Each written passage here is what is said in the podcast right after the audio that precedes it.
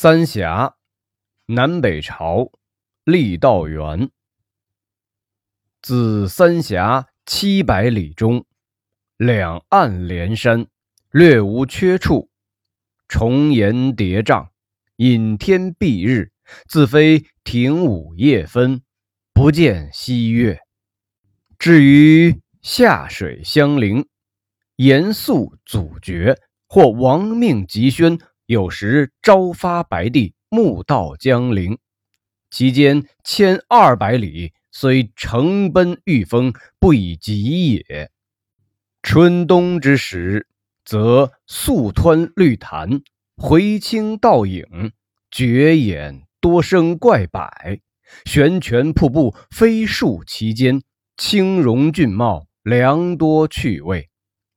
每至晴初霜旦。林寒涧肃，常有高猿长啸，竹饮凄异，空谷传响，哀转久绝。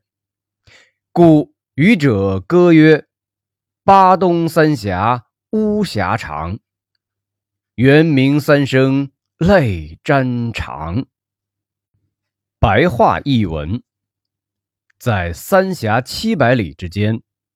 两岸都是连绵的高山，完全没有中断的地方。悬崖峭壁重峦叠嶂，遮住了天空和太阳。如果不是正午，就看不见太阳；如果不是半夜，就看不见月亮。等到夏天江水漫上山林的时候，上行和下行船只的航路都被阻断。无法通行，有时皇帝的命令要紧急传达，这时只要早晨从白帝城出发，傍晚就到了江陵。这中间有一千二百里，即使骑乘奔驰的快马，驾着风，也不如船快。等到春天和冬天的时候，就可以看见白色的急流，碧绿的潭水。回旋的清波，倒映着各种景物的影子。